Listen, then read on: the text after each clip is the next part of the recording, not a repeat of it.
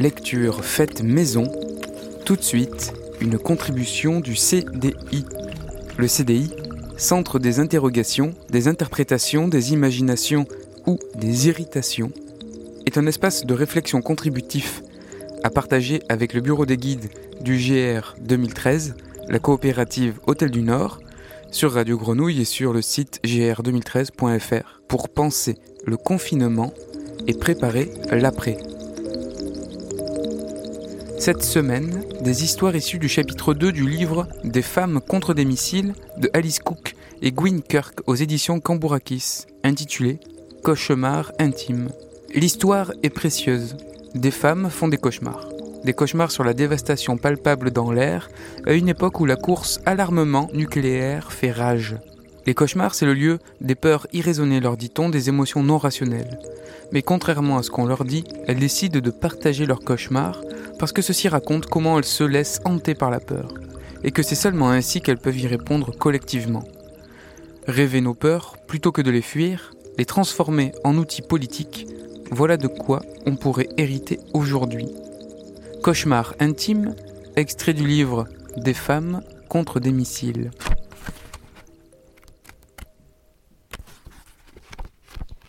Je ne pense plus à l'avenir.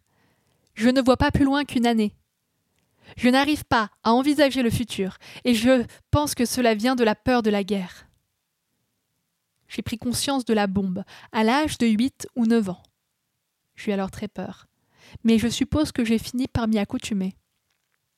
Mais aujourd'hui, je n'arrive pas à me projeter dans les années 90. Je sens bien que je ne devrais pas m'enfoncer dans ce mode de pensée, mais je ne peux pas m'en empêcher. Et puis, je me dis que je ne vais pas tout sacrifier, toute source de plaisir, par souci pour l'avenir. Alors je me mets à travailler dur pendant un certain temps. Puis je m'arrête, parce que cela me semble vain. Je prends les risques, je prends le risque que les gens me traitent de folle, mais je n'arrive à me fixer nulle part, car je veux faire autant de choses que je peux.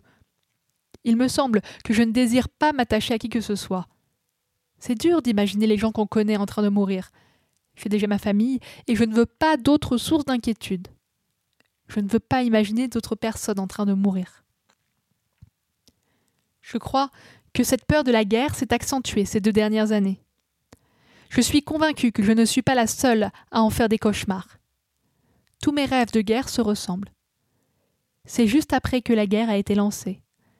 Et les gens courent dans tous les sens, affolés, essayant de fuir. Ou alors, tout le monde est mort, et je suis seule à la recherche de quelqu'un que je connais. Dans mes rêves, je sais qu'il n'y a pas d'issue possible, et que ça ne sert à rien de courir à l'aveuglette dans tous les sens.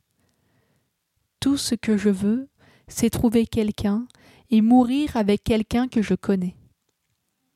Je ressens toujours une incroyable désolation, un sentiment de perte, à l'idée que tous ces gens vont bientôt mourir, moi y compris. Rose.